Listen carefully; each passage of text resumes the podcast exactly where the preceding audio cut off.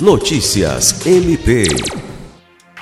O Ministério Público do Estado do Acre, por intermédio do promotor de justiça Flávio Bussap, titular da Promotoria de Justiça Cumulativa de Porto Acre, participou nesta segunda-feira 31 de uma reunião com o comandante do 3 Batalhão da Polícia Militar do Acre, de Porto Acre, para tratar acerca da política de segurança pública e de ações efetivas que devem ser realizadas no município.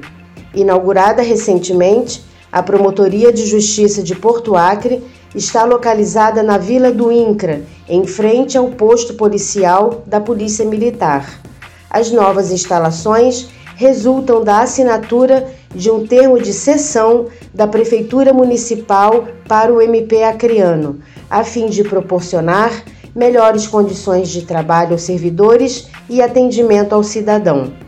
Lucimar Gomes, para a Agência de Notícias do Ministério Público do Estado do Acre.